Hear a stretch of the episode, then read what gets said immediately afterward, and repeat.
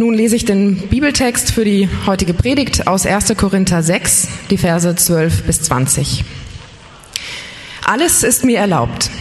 Wer so redet, dem antworte ich, aber nicht alles, was mir erlaubt ist, ist auch gut für mich und für andere. Alles ist mir erlaubt, aber es darf nicht dahin kommen, dass ich mich von irgendetwas beherrschen lasse. Ihr sagt, das Essen ist für den Magen da und der Magen für das Essen. Und dem einen wie dem anderen wird Gott ein Ende bereiten.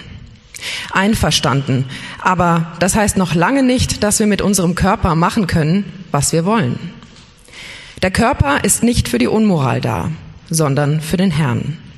Und der Herr ist für den Körper da und hat das Recht, über ihn zu verfügen.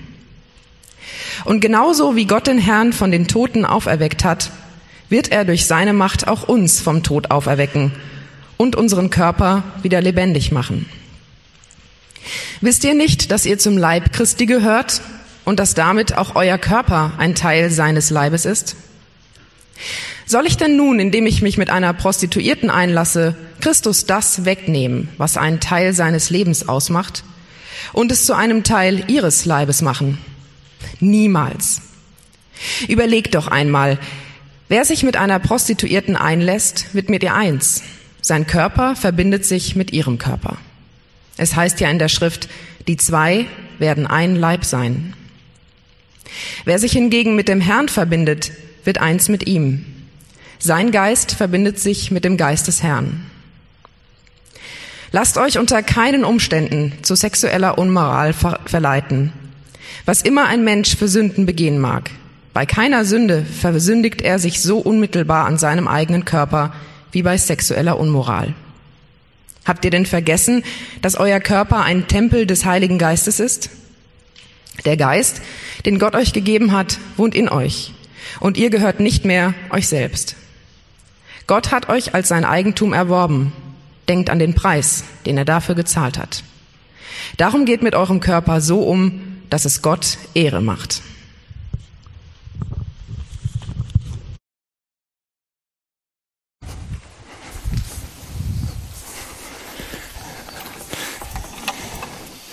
Ja, ich weiß nicht, was ihr davon haltet, bei so einem strahlenden Sonntag, Sonnenscheinmorgen hier sich hinzusetzen und über Sex äh, zu reden. Und ähm, ob ihr lieber gedacht habt, oh, ich gehe mal in die Kirche und lass meiner Seele ein paar Streicheleinheiten verpassen, so wie die Sonne. Äh, heute wird es ein bisschen herausfordernder, also schon mal als Vorwarnung, aber wir werden nicht nur allgemein über Sex reden, sondern über Pornografie. Also wir wollen uns anschauen, ähm, ja, im Prinzip, was ist das? Was ist das für ein Phänomen, das wirklich so bis, also Mainstream geworden ist ähm, in unserer Gesellschaft, Kultur? Und ähm, wie gehen wir damit um? Auch als Kirche, als Christen. Und dafür habe ich mir Hilfe geholt, äh, fachliche Hilfe so von Pascal Heberlein. Der ist ein Teil der Gemeinde und der war viel unterwegs als Referent und Berater auch in, in Fragen von Pornografie und Pornografiesucht auch. Und ähm, wird er uns auch ein bisschen mit hineinnehmen in die ganze Thematik. Und wir werden das so machen, dass Pascal im Prinzip so das fachliche, äh, wissenschaftliche und praktische äh, dieser, ähm, dieser, dieses Themas übernimmt. Und ich werde im Prinzip was aus der biblischen Sicht sagen und äh, wie uns der Glaube dabei hilft, damit umzugehen. Und wir werden uns abwechseln. Ähm, Pascal legt los mit dem äh, Fachlichen und da möchte ich nochmal beten, bevor du Gas gibst. Ähm, ja, Vater, danke für unsere Sexualität, dass du uns damit wirklich ganz schön äh, ein riesentolles Geschenk auch machst, dass du dir das ausgedacht hast. Äh, was Wunderbares, was Großartiges und ähm, hilf uns doch irgendwie so zu verstehen, was du damit gemeint hast und auch ähm, gut damit umzugehen. Und ähm, ich bitte dich jetzt um deinen Segen für äh, diese Zeit, dass wir ja, dich treffen und merken irgendwie, wie genial eigentlich deine Ideen sind, aber auch wie wir damit umgehen können in einer Welt, wo ja, die nicht vielleicht so, ähm, ja, wo die vielleicht eher mit Füßen getreten werden, als äh, gut damit umgegangen wird. Bitte hilf uns zu verstehen, zu hören und auch gut zu reagieren. Verändere du uns. Amen. Amen. Ich persönlich finde das ja super, im Gottesdienst über Pornografie zu reden. Denn der Punkt ist, wenn man das nicht im Gottesdienst macht, sind die Männer nie da. Also wenn man abends in Gemeinden geht und einen Vortrag über Pornografie hält, dann kommen 20 Prozent Männer und 80 Prozent Frauen, weil Männer ja immer unter Generalverdacht stehen und da denken die, wenn ich jetzt da hingehe, dann denkt jeder, ich schaue Pornos und dann machen sie das nicht. Ähm, und ich glaube, es ist gar nicht zu Unrecht so, weil es gibt ja die, ähm, die alltägliche Statistik, die sagt, 98 Prozent der Männer schauen Pornos und 2 Prozent lügen.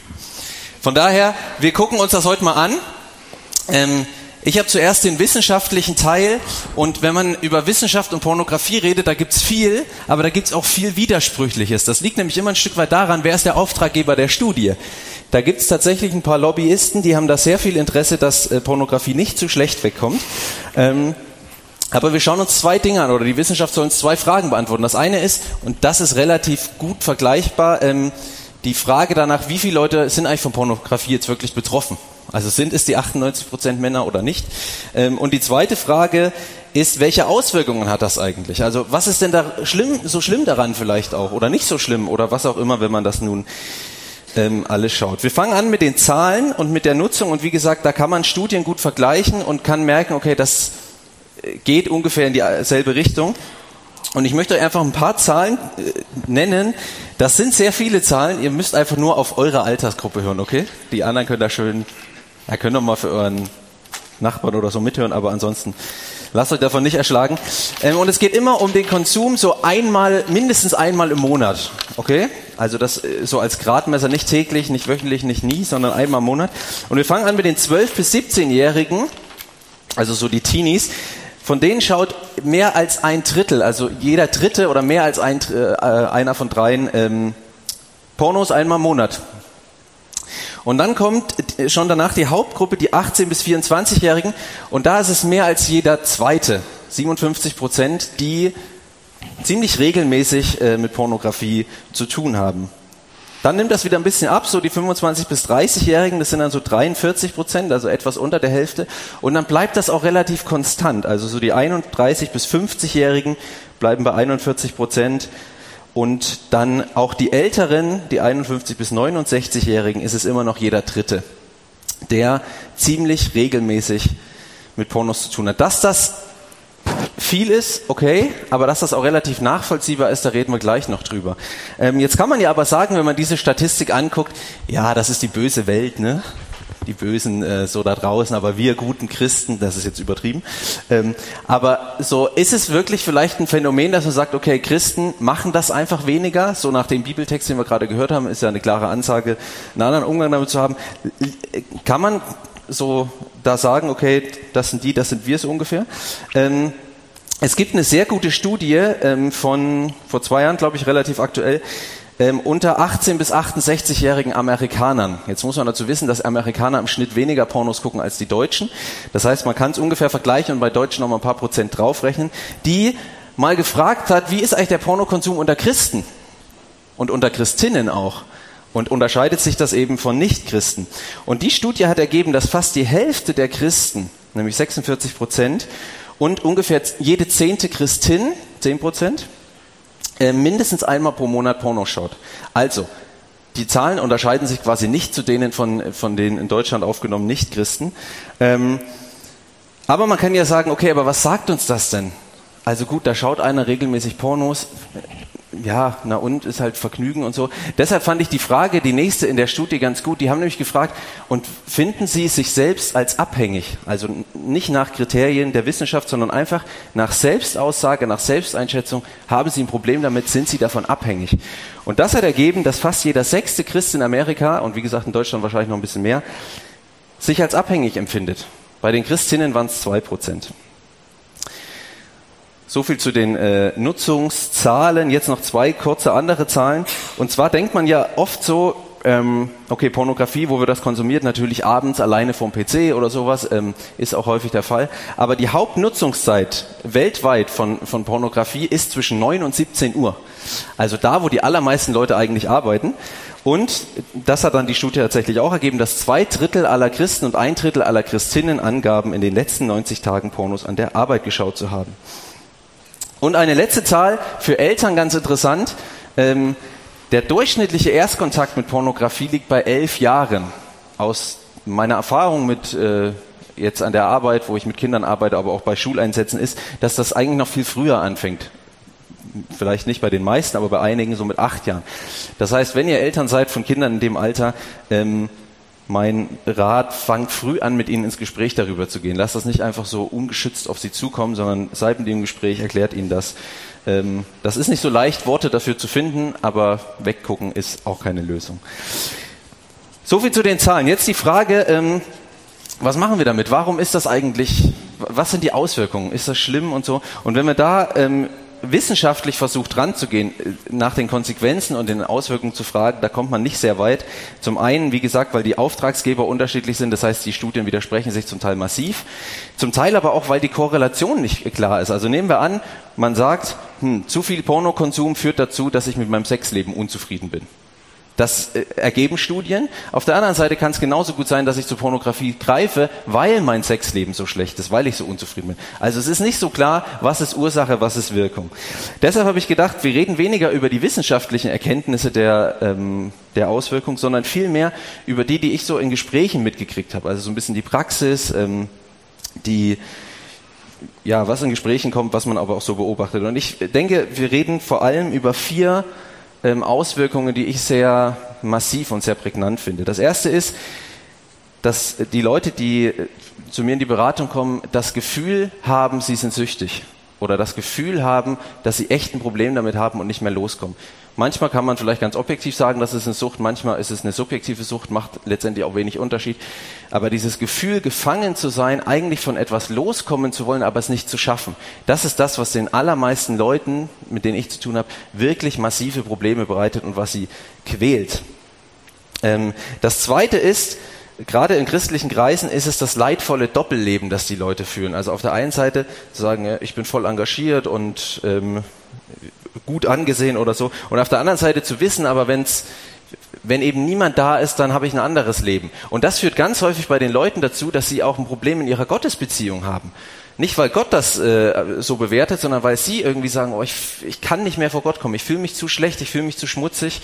Ähm, und dass das wirklich Ausleben, äh, Auswirkungen auf das hat, was, was ihr ganzes grundlegendes Leben angeht.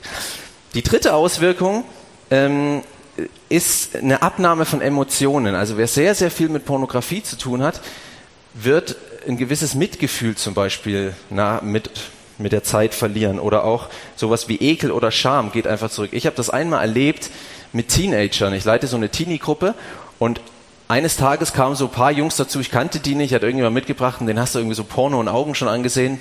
Ihr kennt ja vielleicht auch so Leute. Ähm, und die haben sich am Ende verabschiedet damit, dass sie zu einer anderen Teenagerin von uns hingegangen sind, die einfach an die Brust gegriffen haben und gesagt haben, geil, und sind gegangen. So, und da dachte ich, natürlich kann man das jetzt wissenschaftlich hinterfragen, ist das eine Auswirkung, aber ich glaube, das hat was damit zu tun, dass ein Frauenbild gepredigt wird in den, äh, in den Pornos, dass ähm, das als normal einstuft. Und die vierte Auswirkung und die letzte, ähm, es hat eine klare Auswirkung auf die Partnerschaften. Also gerade wenn man mit Ehepaaren auch zu tun hat, wo eben meistens der Mann Pornos äh, konsumiert, ist das sehr, sehr schwierig für die Frau. Also der Gedanke dahinter, und der ist auch relativ nachvollziehbar, ist, bin ich nicht gut genug für dich, dass du noch andere brauchst?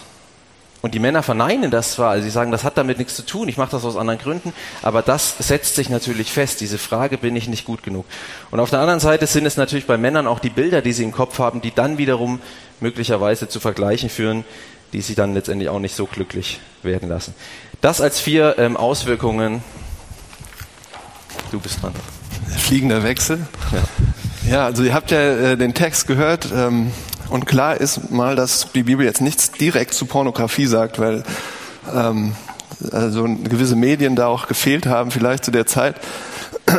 Aber im Prinzip, was wir machen können, ist, wir gucken uns an, was sagt die Bibel über Sex, äh, über das Ziel von Sex, über das Wesen von Sex und was können wir davon ableiten. Und da ist hier ein bekannter Text, ein zentraler Text. Es gibt noch mehr Texte, aber hier ist einer von Paulus. Und da sagt er in Vers 15, soll ich denn nun, indem ich mich mit einer Prostituierten einlasse, Christus das wegnehmen, was einen Teil seines Leibes ausmacht und es zu einem Teil ihres Leibes machen? Niemals. Überleg doch einmal, wer sich mit einer Prostituierten einlässt, wird mit ihr eins. Sein Körper verbindet sich mit ihrem Körper. Es heißt ja in der Schrift, die zwei werden ein Leib sein. Und das ist interessant, weil Paulus letztlich hier äh, die Schöpfungsordnung zitiert, also ganz am Anfang, äh, die zwei werden ein Fleisch sein und ähm, was Jesus im Prinzip auch zitiert, wenn er über Ehe redet. Aber was sagt Paulus hier? Er sagt, wenn zwei Körper zusammenkommen, äh, wenn zwei Körper im Sex miteinander verschmelzen, da entsteht eine Einheit, da entsteht ein Einssein. Aber er sagt gleichzeitig auch hier in diesem Text, dass es keine gute Idee, physisch, körperlich mit jemandem eins zu werden, aber auf allen anderen Ebenen nicht. Ja, er macht es sehr komprimiert und ähm, wer da genaueres drüber äh, rausfinden will, lesen will, fragen will, kommt zu mir, fragt, ähm, wie ich das herauslese. Aber was er auf jeden Fall klar macht, ist, was ihr mit eurem Körper anstellt, ist nicht unwichtig. Euer Körper ist wichtig. Ja, vergeistlicht nicht alles, sondern euer Körper ist Teil von euch und Teil von allem, von eurem Leben. Und es ist wichtig, was ihr mit dem macht. Und es sollte mit eurem restlichen Leben in, in Übereinstimmung stehen, mit allen anderen Entscheidungen, die ihr trifft, mit euren Prioritäten, wie ihr lebt, was ihr glaubt. Darum geht es ja hier. Aber ich versuche das mal ein bisschen allgemeiner zu fassen. Euer Körper gehört im Prinzip zu euch dazu, voll und ganz. Und das heißt hier konkret, sagt er, geht mit einem Partner nur eine körperliche Einheit ein, dieses Einssein, werdet nur mit ihm eins, wenn ihr dazu bereit seid, mit ihm auch in allen anderen Bereichen Einheit zu sein. Also weil es so, so zu eurem Leben dazugehört wie alles andere auch. Wenn ihr dazu bereit seid, persönlich, rechtlich, öffentlich, räumlich, sozial, ökonomisch, komplett mit jemandem eins zu werden. Das meint diese ja, ein Leib, ein Fleisch Beziehung, von der äh, die Bibel dort redet. Kurz zusammengefasst könnte man sagen, steile These, habt nur Sex, die ultimative körperliche Einheit, wenn ihr die ultimative Einheit im ganzen Leben habt in der Ehe. Und es gab damals sogar einen äh, Fachbegriff, der klar machen sollte, dass jeglicher Sex außerhalb dieses Ehebundes falsch ist. Ja, da gibt es Leute, die das hinterfragen, die das anders sehen, aber das ist, wird selbstverständlich gebraucht. Und dieser Begriff heißt Porneia. Und davon kommt natürlich unser Wort Pornografie. Und am besten übersetzt ist es, und das macht dieser Text, den ihr gehört habt, auch diese Übersetzung mit sexueller Unmoral. Also warum kein Sex außerhalb von Ehe? Habe ich nicht verstanden. Warum? Das ist doch, ist es nicht völlig veraltet? Ist es nicht völlig äh, restriktiv? Und der Grund ist, glaube ich, sehr, sehr, sehr wichtig. Da müssen wir sehr genau hingucken. Der Grund ist keine niedrige und kleinkarierte Sicht von Sex. Ja, dass es irgendwie was Anrüchiges wäre oder was Schwieriges, Problematisch oder Schlechtes, ja. Sondern der Grund ist eine unfassbar hohe und großartige und herrliche Sicht von Sex. Dass es was Wunderbares ist, was Schönes ist, was, was man genießen soll, was Großartiges. Was ist denn Sex? Also was ist denn das, äh, miteinander zu schlafen? Was ist das? Das ist doch der sinnliche und körperliche Ausdruck davon, sich selbst jemanden zu geben. Ja, sich selbst jemanden komplett hinzugeben, anzuvertrauen mit allem, mit Leib, mit Haut und Haaren, mit Leib und Seele im Prinzip. Und äh, die Bibel sagt, das ist auch die einzige Art und Weise, wie wir ihn benutzen sollten. Genau so. Wenn wir sagen, ich will mit dir schlafen, aber alles andere behalte ich für mich. Ja?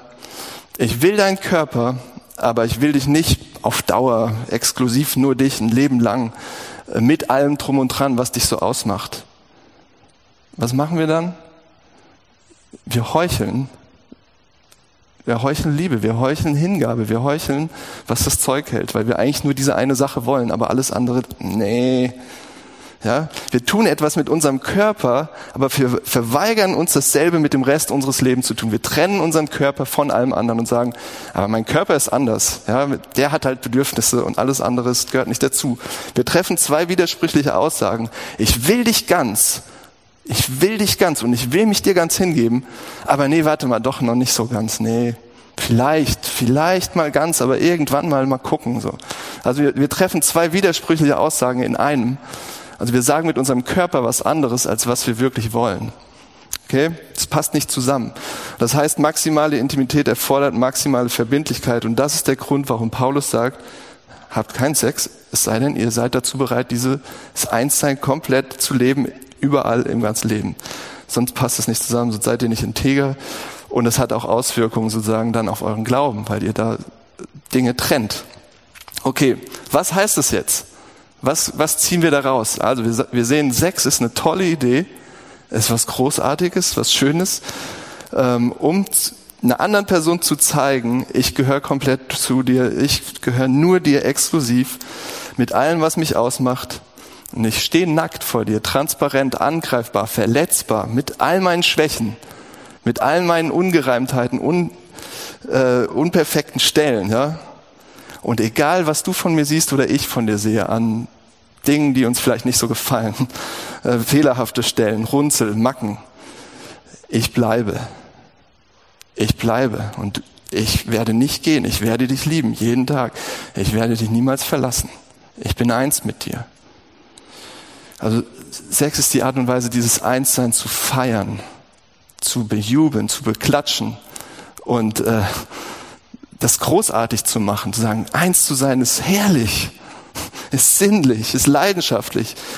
Und letztlich ist es eine Möglichkeit, auch jemand anderen großartig zu beschenken und zu sagen, ich will mit meinem ganzen Leben, aber auch mit meinem Körper dir Vergnügen bereiten, dir Lust und Freude bereiten, dir, ich möchte, dass du aufblühst, ich möchte, dass du genießt. Deshalb will ich mit dir eins sein. Und mein Körper ist ein Teil davon, ja.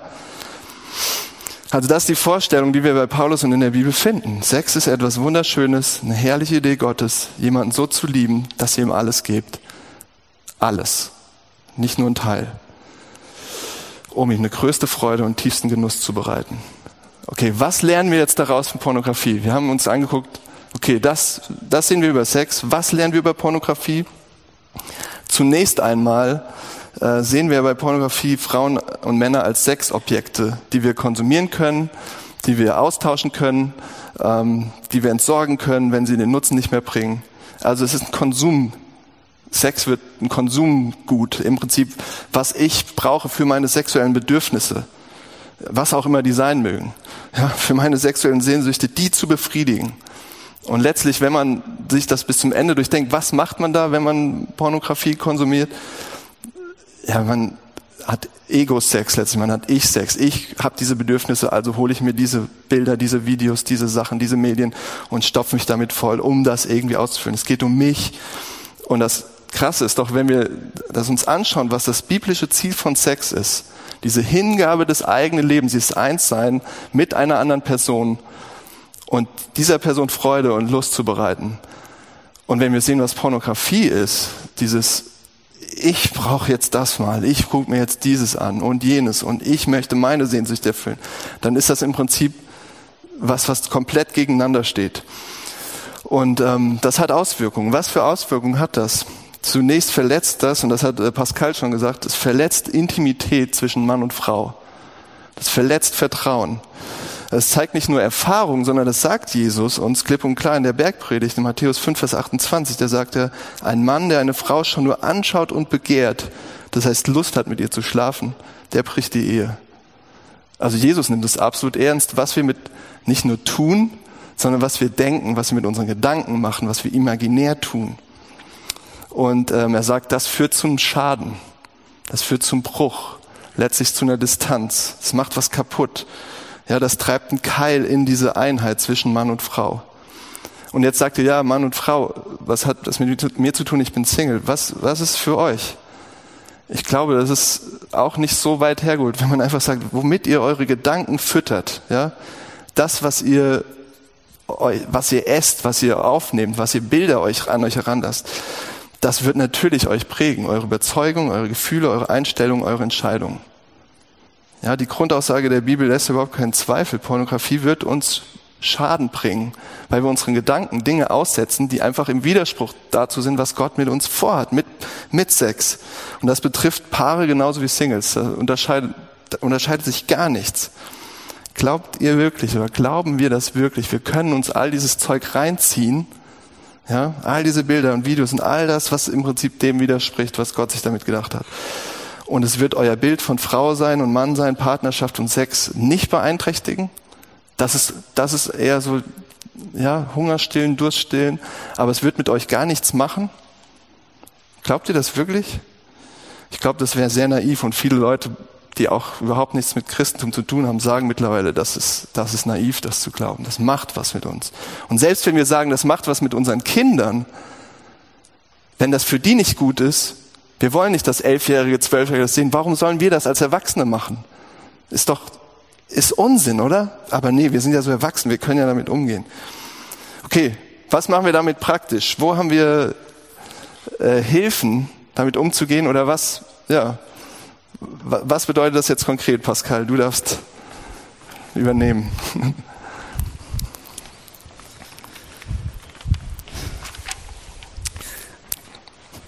häufig steht ja am Anfang von dem Pornokonsum erstmal eine Neugierde, ne? man möchte das ja mal erleben. Ähm, das ist bei vielen so. Ähm, wenn das aber ein bisschen ausführlicher wird, merkt man, und das merkt man oft im Rückblick auch, ganz oft steht am Anfang aber auch ein Mangelbedürfnis, also äh, ein Mangelerlebnis mit äh, einer fehlenden Möglichkeit der Kompensation. Also irgendwas fehlt mir, irgendwas ähm, habe ich nicht und ich kann das aber auch nicht irgendwie ausgleichen. Also beispielsweise, ich habe Langeweile und mir fehlen die Ideen wie ich diese Langeweile füllen kann. Oder ich bin frustriert und ich habe aber keine Abbaumöglichkeiten, kein Sportverein oder irgendwas. Ähm, ich habe Stress, habe aber keine Entspannungshilfen. Also irgendein Mangel ist da und wo man sagt, okay, das könnte man gut anderweitig kompensieren, das ist auch nicht da. Und dann ist Pornografie ein perfektes Mittel dafür, um zu vergessen um diese Negativerlebnisse, negativen Erfahrungen, fehlenden äh, äh, ähm, fehlenden Sachen, ähm, um sie einfach zu vergessen, ist Pornografie ein perfektes Mittel. Warum? Weil es zum einen kostenlos ist. Also anders als zum Beispiel Kiffen oder so, wo ich Sachen auch vergessen kann, ähm, ist es kostenlos. Es ist leicht zugänglich. Ich brauche noch nicht mal aus dem Bett äh, aufstehen, sondern ich kann es mir einfach holen. Früher musste man noch in die Videothek gehen oder so. Das war viel anspruchsvoller. Heutzutage einfach Computer an, fertig. Niemand merkt mir den Konsum an perfektes Ding. Ich habe keine Alkoholfahne danach, wenn ich es einfach mal vergessen will, sondern ich mache den Computer wieder aus und alles ist gut.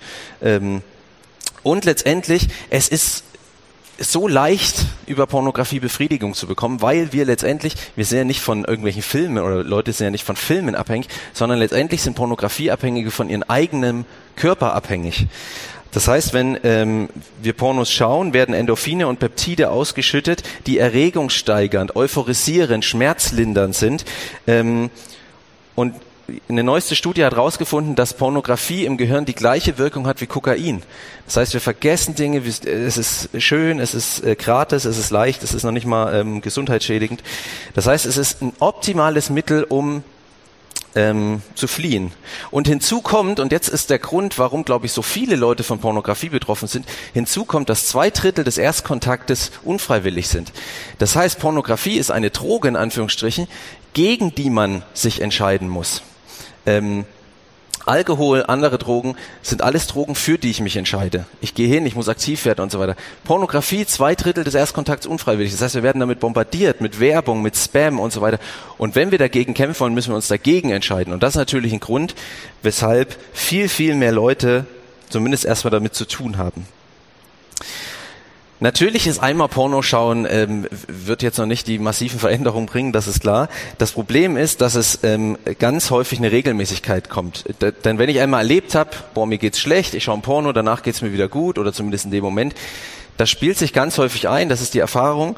Ähm, und mit der Zeit, und dann wird's zur Sucht, ähm, verlernen wir andere Lösungsstrategien anzuwenden. Das heißt, am Anfang bin ich vielleicht frustriert, schaue Porno, dann geht's mir gut. Beim nächsten Mal würde ich in Sportverein gehen oder würde joggen gehen oder so, und dann wäre es auch gut. Aber wenn ich immer weiter Porno schaue, verlerne ich diese anderen Strategien und brauche irgendwann Pornografie, um eben meine Gefühle in dem Bereich zu kriegen. Und das ist auch der Grund, warum so viel Ältere immer noch von Pornografie betroffen sind, dass man dann nicht sagt, okay, komm, das ist ein Jugendding und mit 25 hört das auf. Das schleicht sich halt ein, das wird zur Routine. Ähm, das hat natürlich irgendwann nichts mehr mit ähm, der Kompensation von irgendeinem Mangelerlebnis zu tun, sondern das gehört einfach zum festen Wochenablauf dazu. Das gehört in bestimmte Situationen gehört es dann dazu und dann ist es eben eine Routine. Okay, wie kommt man da jetzt von los? Wie kann ein Ausweg aussehen? Ein Ausweg setzt genau daran an. Ähm, nämlich zunächst das Ritual zu analysieren. Also wenn ich Leute berate, frage ich sie immer, okay, wann schaust du, wo schaust du, mit welchen Stimmungen schaust du, ähm, wie läuft das ab? Ähm, und, und da gibt's ganz häufig Routinen. Also ganz viele Leute schauen immer, immer Freitagabends oder immer, wenn sie gerade mal alleine sind oder keine Ahnung. Also ganz verschiedene Sachen, weil über dieses Ritualanalyse, äh, über das, über die Analyse des Rituals so rum, ähm, lässt sich relativ gut die Ursache herausfinden. Und die Ursache, die muss man kriegen. Also was ist die Ursache, was ist die eigentliche Ursache für den Konsum? Ich möchte mal zwei Beispiele ähm, von zu Beratenden erzählen. Das eine ist, das war ein Familienvater, weiß ich nicht wie alt, und der hat gesagt, er schaut immer dann, wenn die Kinder und die Frau gerade mal aus dem Haus sind. Und da haben wir ein bisschen drüber geredet und dann hat sich eben rausgestellt, dass das für ihn das Belohnungssystem Nummer eins ist. Also die Kinder sind mal kurz raus, mal ein Stündchen weg, da lohnt sich jetzt nicht so irgendwie was Großes anzufangen. Das heißt, er brauchte eine schnelle Befriedigung, etwas Schnelles, wo er sagt, boah, das gönne ich mir jetzt mal. Und deshalb hat er Pornografie geschaut. Und dann haben wir darüber gesprochen und ähm, haben direkt da angesetzt. Ähm, er hat was anderes gefunden, hat ihm echt geholfen. Zweites Beispiel, da, da wird es nochmal deutlicher. Das war ein 59-Jähriger, seit, weiß ich nicht, 35 Jahren verheiratet. Ähm, und er sagt, er, er schaut seitdem er 17, 18, 19 ist, schaut er Pornos. Ähm, und dann haben wir ein bisschen gesprochen und dann hat sich herausgestellt, dass der einfach sexuelle Wünsche hat, die seine Frau ihm nicht erfüllt. So. Und dann habe ich natürlich die logische Frage gefragt, weiß sie eigentlich, was du für Bedürfnisse hast? Und er hat gesagt, nee, wir haben noch nie in unserer gesamten Ehe überhaupt über das Thema Sex gesprochen. Und dann habe ich zu ihm gesagt, pass auf, wir telefonieren in drei Monaten wieder und bis dahin hast du mit ihr mal darüber gesprochen, okay?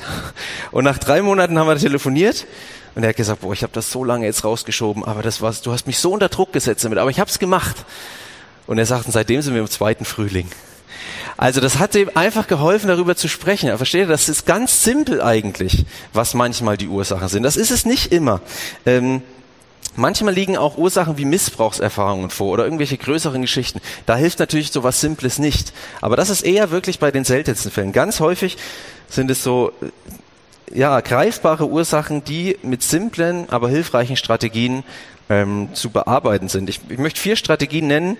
Ähm, das erste ist, man muss Gegenaktionen finden. Also das heißt, ich entdecke jetzt mein Mangelerlebnis oder beim anderen das Mangelerlebnis und das muss ich irgendwie anderweitig besetzen. Also zum Beispiel den Familienvater habe ich gefragt, okay, was könnte dir richtig Spaß machen? Worauf hast du immer Lust, wo du sagst, habe ich aber nie Zeit für oder oh, das ist irgendwie dann, habe ich mich bisher nie getraut oder so.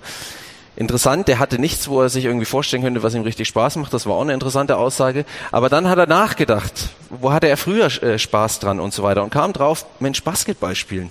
Das mache ich nie, aber eigentlich das stelle ich mir so cool vor und hat dann in der Zeit immer angefangen, Basketball zu spielen, was ihm wirklich geholfen hat.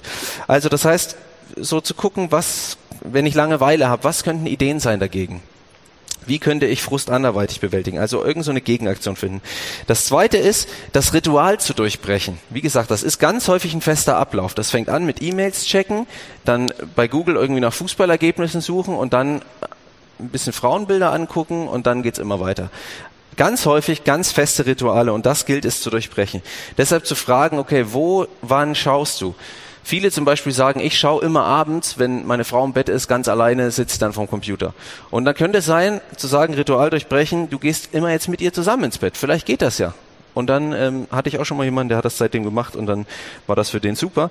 Ähm, also wie können wir dieses Ritual durchbrechen? Das dritte ist, das ist zwar nur eine Symptombekämpfung, aber oft gut gegen unfreiwilligen Kontakt, sich ähm, Software zu installieren wie gesagt, das bekämpft nicht die Ursache, aber das hilft ganz gut, dass mich eben nicht dann, wenn ich gerade dabei bin, nicht mehr zu schauen, ähm, ich wieder da reingezogen werde. Da gibt es mittlerweile sehr gute Filtersoftware, findet man im Internet, für Handys, für PCs. Und das letzte und wohl effektivste ist es, sich einen äh, Gesprächspartner zu suchen. Also jemanden, der mit einem daran zusammenarbeitet. Ähm, Oft ist der eigene Partner dafür nicht sehr ideal, weil der ja oft der Leidtragende davon ist. Ähm, einfach so eine Art Rechenschaftspartner könnte man auch sagen, der mir hilft, der mich begleitet. Ich sage denen, die ich immer berate, ähm, also wenn ich jetzt Rechenschaftspartner bin, treffen wir immer eine Vereinbarung und die Vereinbarung heißt, im Moment der Versuchung muss die Person mir eine WhatsApp-Nachricht schreiben. Also nicht irgendwie so, ah, ich sitze gerade in der Schule und ich glaube, heute Nachmittag geht's wieder los und auch nicht, Mist, ist zu spät, jetzt, äh, ich habe wieder geschaut, sondern in dem Moment, so wenn man im Ritual ist, wenn man am Suchen ist, muss man mir ganz kurz eine WhatsApp schreiben. Ich habe mir sagen lassen, dass ich ein Lustkiller bin. Ohne dass ich antworte, ohne dass ich antworte. Das ist das Schöne. Okay. Das Ziel letztendlich ist es, neun Monate davon clean zu sein. Wenn man das geschafft hat, hat man im Normalfall andere Strukturen aufgebaut und ist sicherlich immer mal wieder versucht, aber im Normalfall, das ist auch so ein bisschen die Erfahrung, ähm, drüber hinweg. Ja.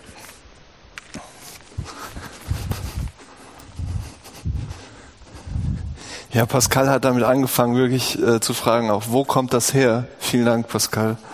Ähm, und ähm, es gibt noch eine Frage sozusagen darunter, die sozusagen, wo ist unser vielleicht auch spirituelles Bedürfnis da, wo wir äh, mit in, hingehen und versuchen uns das zu, ähm, zu stillen. Was ist es wirklich, was wir da suchen, tief, tief in uns drin? Also was ist der Kern? Ich glaube, Sigmund Freud hat ja gesagt, unsere spirituellen Bedürfnisse sind im Prinzip unterdrückte sexuelle Bedürfnisse. Ne? Stimmt doch. Und ähm, eigentlich sagt die Bibel, wenn man sie im großen Zusammenhang nimmt, eigentlich so ein bisschen das Gegenteil, dass unsere unerfüllten sexuellen Bedürfnisse teilweise zumindest, also Gott hat uns so gemacht und Sex als was Gutes, aber zumindest teilweise unerfüllte spirituelle Bedürfnisse sind. Was meine ich damit? Ähm, was suchen wir da wirklich tief in uns drinne? Und ähm, die Antwort ist im Prinzip, die uns die Bibel gibt, wir suchen eine Begegnung. Also wir suchen eine einzigartige, unfassbar schöne, tolle Begegnung, die uns begeistert, die uns den Atem raubt und wo jemand ist, der uns absolut toll findet, großartig findet und sagt, du bist absolut genial und großartig. Du bist toll, großartig in meinen Augen, ja. Eine Person, die sich uns zuwendet und sagt, ich will dich ganz und gar, mit Haut und Haaren und ich will mich dir ganz hingeben. Ich will mit dir wirklich eins sein, weil du bist mein Schatz, mein Stolz, meine Freude, mein Verlangen.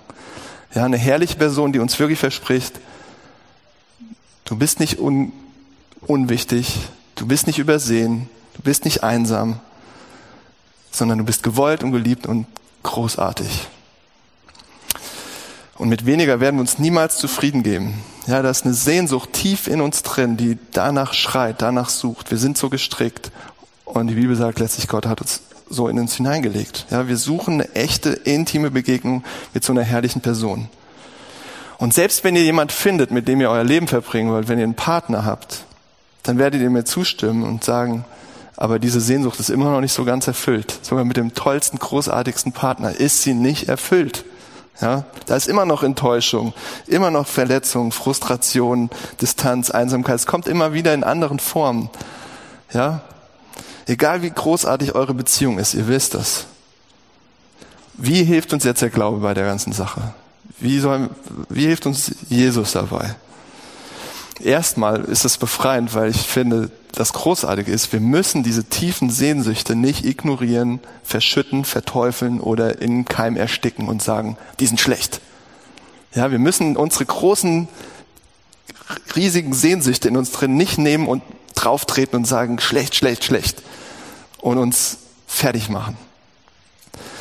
Aber wir müssen auch sehen, dass kein Partner und kein Film und keine neue Erfahrung und Aufregung, keinen Körper, keine nackten Körper, keine sexuellen Erfahrungen, Abenteuer, was weiß ich, wird uns jemals eine Sehnsucht stillen, die, äh, die so groß ist. Das sind letztlich werden wir da erleben, dass sie uns immer leer zurücklassen und wir immer dastehen und sagen, ja, eigentlich ist da nichts. Letztlich werden wir enttäuscht und frustriert zurückgelassen. Aber wohin sollen wir dann mit der Sehnsucht gehen? Ja, wo sollen wir eine echte Begegnung finden mit jemandem, der uns großartig findet, der uns toll findet, der uns absolut liebt und annimmt und nicht allein lässt? Und Paulus sagt, wisst ihr nicht, dass ihr zum Leib Christi gehört und dass damit auch euer Körper ein Teil seines Leibes ist? Wer sich hingegen mit dem Herrn verbindet, wird eins mit ihm. Und sein Geist verbindet sich mit dem Geist des Herrn. Und er sagt letztlich, mit Christus habt ihr eine herrliche Person. Eine großartige Person, die sich mit euch verbinden will. Ja, Christus, der die Herrlichkeit mit dem Vater teilt, die Hoheit, die Schönheit, die Macht. Und er ist die Person, die sich völlig hingibt, um euch zu haben, um bei euch zu sein, der am Kreuz stirbt, weil er sagt, ich will euch, ich gebe mich, weil ich euch so nah haben will, weil ich mit euch eins sein will, weil ich euch wunderbar finde. Ja, Paulus sagt, ihr habt diese Person mit Jesus. Hört auf zu suchen. Ihr habt sie schon. Glaubt ihr das? Könnt ihr das glauben? Ist das nicht zu schön, um wahr zu sein? Ist das nicht zu verrückt? Jesus, der soll das sein? Ja, und ich glaube, wenn ihr das habt, dann könnt ihr so viel entspannter mit Sexualität umgehen. Wenn das ins Herz reinrutscht, dann könnt ihr so viel gelassener werden, weil dann könnt ihr sagen, Sex ist eine schöne Sache. Aber eine schöne Sache unter vielen. Es ist nicht das Ding, was mir das erfüllen wird. Es ist nicht das, was mir die ganze Sehnsucht da erfüllen wird. Diese ganzen, ja, Dinge, diese ganzen Körper, diese ganzen Erfahrungen. Aber zum anderen können wir jetzt sagen, ja, jetzt haben wir Jesus, jetzt haben wir die nicht mehr, diese ungestillten Sehnsüchte. Ist ja schön einfach. Wir haben Jesus und dann wird's leicht. Das will ich euch aber auch nicht, äh, ich will euch keine falschen Versprechungen machen, weil es ist offensichtlich, dass wir lernen müssen, mit diesen unerfüllten Sehnsüchten zu ringen. Und das macht doch Sinn. Weil es gibt diesen einen krassen Gedanken in der Bibel, der immer wieder auftaucht, wo steht im Prinzip, dass Mann und Frau die eins werden, umfassend, auch körperlich und sexuell, dass das ein Hinweis ist, dieses Einssein von Mann und Frau ist ein Hinweis und ein Vorgeschmack auf diese großartige zukünftige Verbindung mit Jesus Christus, wenn er wiederkommt und alles neu macht. Es ist nicht das letzte Wort. Es ist nicht das letzte, was uns erfüllen wird. Es ist ein, Hinweis, ein Vorgeschmack auf unser Einssein mit Jesus. Das ist das Ziel von unserer Sexualität. Das sagt die Bibel. Da erst wird alles ganz erfüllt werden und gestillt werden, wonach wir schreien. Und die Bibel sagt letztlich, dieses, das gibt dieses Bild von diesem Hochzeitsmahl, ja, dass es ein Festmahl gibt und Jesus Christus sich freut, wie ein Bräutigam über seine Braut. Habt ihr mal ein Bräutigam ins Gesicht geschaut, wenn seine Braut nach vorne kommt zum Altar? Dieses Gesicht mal gesehen? Äh, was für eine, ja, wie er sie anstrahlt? Ich sehe öfter mal bei Hochzeiten diese Gesichter und ich denke immer wieder, was muss der Junge gerade glücklich sein? So. Und wenn ihr das mal gesehen habt und ein bisschen gespürt habt, ihr, das ist eine Vorahnung davon, wie Jesus euch anstrahlen wird. Ja, Jesus Christus, wie er entzückt sein wird, hingerissen sein wird und voller Freude empfangen, in den Arm nehmen und strahlen wie ein frisch gebackener Ehemann. Okay. Und dann der beste Freund, den ihr euch vorstellen könnt, ihr Männer, ja. Ähm, der euch so in den Arm nimmt und all, alles fällt von euch ab. Ja. Glaubt ihr, dass Gott was richtig Gutes für euch hat? Ich glaube, das ist die entscheidende Frage bei dem Ganzen auch. Glaubt ihr, dass er absolut gut ist und was richtig Gutes für euch hat? Nicht nur so ein bisschen, ja, für den habe ich noch so einen Rest vom Kuchen. Sondern glaubt ihr, dass er das volle Programm für euch hat, das ganze Paket, die ganze Freude, die, wirklich diese, die Freude in der Verbindung mit jemandem so eng zu sein, wie ihr euch das nicht erträumen lassen könnt. Vielleicht hängt ihr auch gerade drin und sagt, meine Güte, das klingt vielleicht alles theoretisch schön, aber ich hänge da drin in Pornografie. Ich komme da nicht von frei und ich weiß nicht, wie ich überhaupt noch an Intimität, Vertrauen, all die Sachen glauben soll. Und vielleicht sagt, habt ihr sogar diese Anklage, was äh, Pascal gesagt hat, und sagt, ich bin Dreck. Ich bin's nicht wert. Ich fühle mich so dreckig. Und viele um euch herum werden sagen, der Mainstream sagt, ihr müsst euch nicht dreckig fühlen, ist alles gut, das ist wie Essen. Ihr habt Appetit, dann holt ihr euch das. Das sind Lüste, Triebe. Unterdrückt es nicht, ihr werdet implodieren. Das ist ganz, ganz schlecht. Ihr müsst es rauslassen. Komm, macht euch nicht fertig, entspannt euch. Ja, das werden euch viele sagen. Aber die Bibel sagt tatsächlich was anderes. Sie sagt uns, nee, das ist, das ist ein, das ist real. Da ist eine Zerbrochenheit. Da ist ein Problem. Und es ist sogar noch schlimmer, als ihr dachtet. Das bisschen Pornografie schauen oder was ihr da macht, das denkt ihr, das ist schlimm? Ihr tretet Gott mit Füßen, seine Ideen und ihn selbst mit Füßen. Das ist schlimm. Ja, ihr bewerft ihn mit Dreck. Ihr wollt durch heiße Körper Erfüllung, Glück und Freude finden, nicht bei Gott. Ihr wollt Nähe und Liebe durch ja, Haut, nackte Haut, durch neue Erfahrungen, nicht von ihm. Ihr wollt Frieden, Trost und Ruhe in dieser Ablenkung finden, nicht bei ihm.